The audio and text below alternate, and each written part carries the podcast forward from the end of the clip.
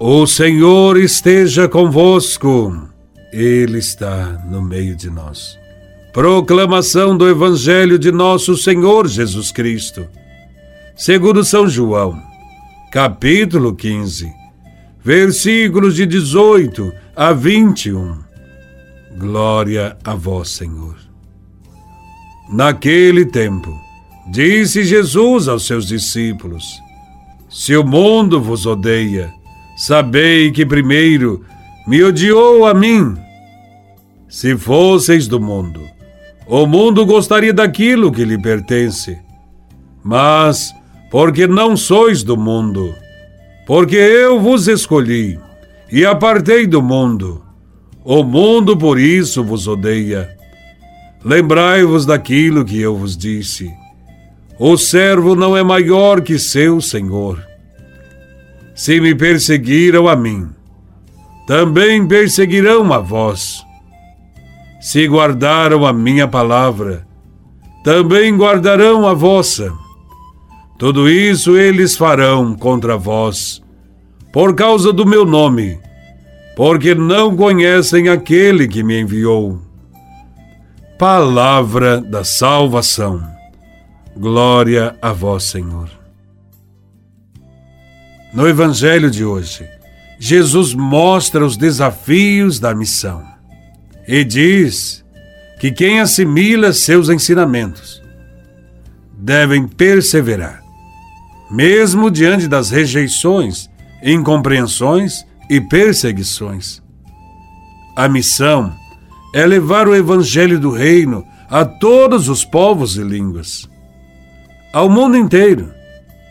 A missão é levar consigo e anunciar o que Jesus havia ensinado, e por isso os seguidores de Cristo devem estar preparados para as rejeições.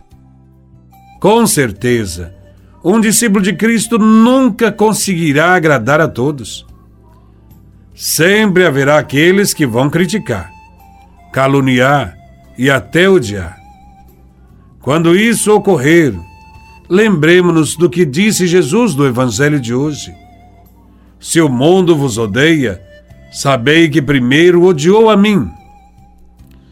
Só agradam a todos, se é que isso é possível, aqueles que fazem as coisas do mundo pois quem é do mundo se identifica com as coisas do mundo. Quem tenta agradar a todos, não agrada a Deus.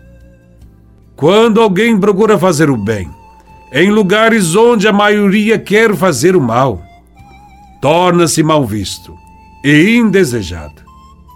Mas isso não é motivo para desanimar na missão. Pelo contrário, as perseguições devem nos fortalecer ainda mais, pois Jesus nos deu exemplo de como seguir adiante, mesmo sendo incompreendido. Jesus foi até o fim. O importante é fazer sempre as coisas de Deus e fazê-las na humildade. Se Cristo foi perseguido, seus discípulos também o serão. Isso ele deixou bem claro, para que não nos iludamos no seu seguimento. Quem guarda a palavra de Deus e a coloca em prática, também está ensinando a outros a fazerem o mesmo.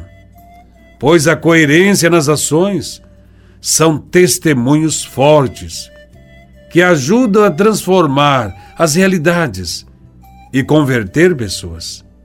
Eis o que Jesus nos mostra no Evangelho de hoje.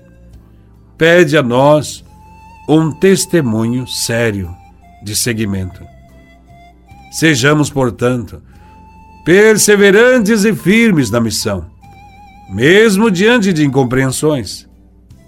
Quem tem a palavra de Deus no coração nunca estará só e será sempre fortalecido por Ele, como foram os primeiros discípulos que cada um de nós sinta sempre Jesus como companheiro de caminhada. E nesse mundo, façamos sempre o bem, amando a Deus e aqueles que mais precisam. Louvado seja nosso Senhor Jesus Cristo, para sempre seja louvado.